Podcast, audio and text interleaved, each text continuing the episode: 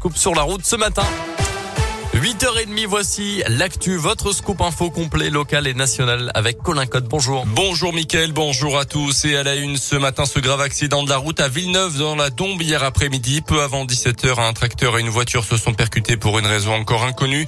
Un bilan qui fait état de deux victimes. Le conducteur du tracteur, un homme de 49 ans en urgence relative.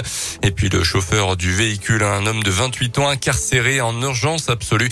L'homme de 28 ans donc a été transporté à l'hôpital de Villefranche, tout comme le conducteur du tracteur. Les chiffres de la sécurité routière, justement, ils sont plutôt bons pour l'an dernier dans l'un. 35 personnes ont perdu la vie en 2020, 2021 euh, dans euh, des accidents, 18% de baisse dans un département fortement touché par les drames sur la route en 2020. L'un avait connu un relâchement des comportements après le premier confinement. Quatre radars fixes devraient être euh, d'ailleurs installés dans le département de l'Ain cette année à Pérouge sur la 42 et Amberieux sur une départementale notamment. Des voitures radars privées devraient également commencer à circuler.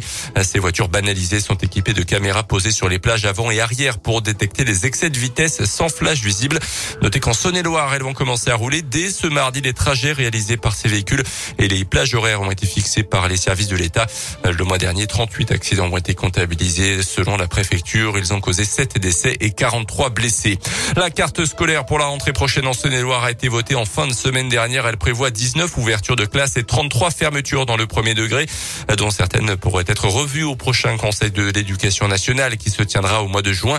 Une carte scolaire que justifie Fabien Ben, le directeur académique et des services de l'éducation nationale de Saône-et-Loire. C'est des choix hein, qu'on est obligé de faire. On a une enveloppe unique hein, avec euh, les, emplois et on doit essayer de répartir en tenant compte des priorités qui sont posées, des politiques qui sont menées et puis aussi euh, des indications qu'on reçoit localement. L'école, c'est une compétence partagée avec les, les collectivités prendre une décision de retrait ou d'attribution d'emploi, ça a un impact sur l'aménagement du territoire, ça a un impact sur la politique éducative voulue par les, par les élus. Voilà, je, crois avoir entendu euh, des, arguments euh, des usagers, des élus, des personnels aussi, euh, dans la plupart des cas. C'est un travail euh, de coopération plus que de casse-tête.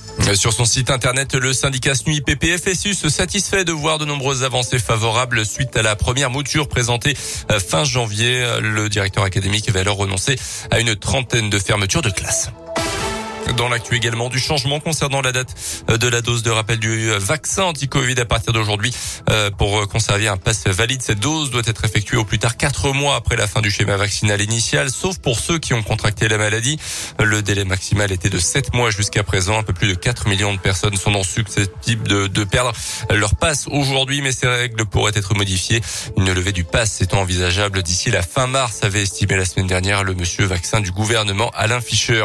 Notez enfin que les 192 000 détenteurs de faux pas sanitaires souhaitant se faire vacciner euh, peuvent désormais se rendre en centre de vaccination sans risque de poursuite judiciaire. L'engagement avait été pris par le gouvernement il y a quelques semaines. Les JO d'hiver de Pékin avec une déception ce matin pour Tess Le 2, la française médaillée d'argent euh, sur le Big Air en ski, freestyle a terminé septième sur l'épreuve de slopestyle ce matin. On suit en ce moment le relais du biathlon chez les messieurs avec notamment l'Indinois Simon Détieux qui est sur la piste.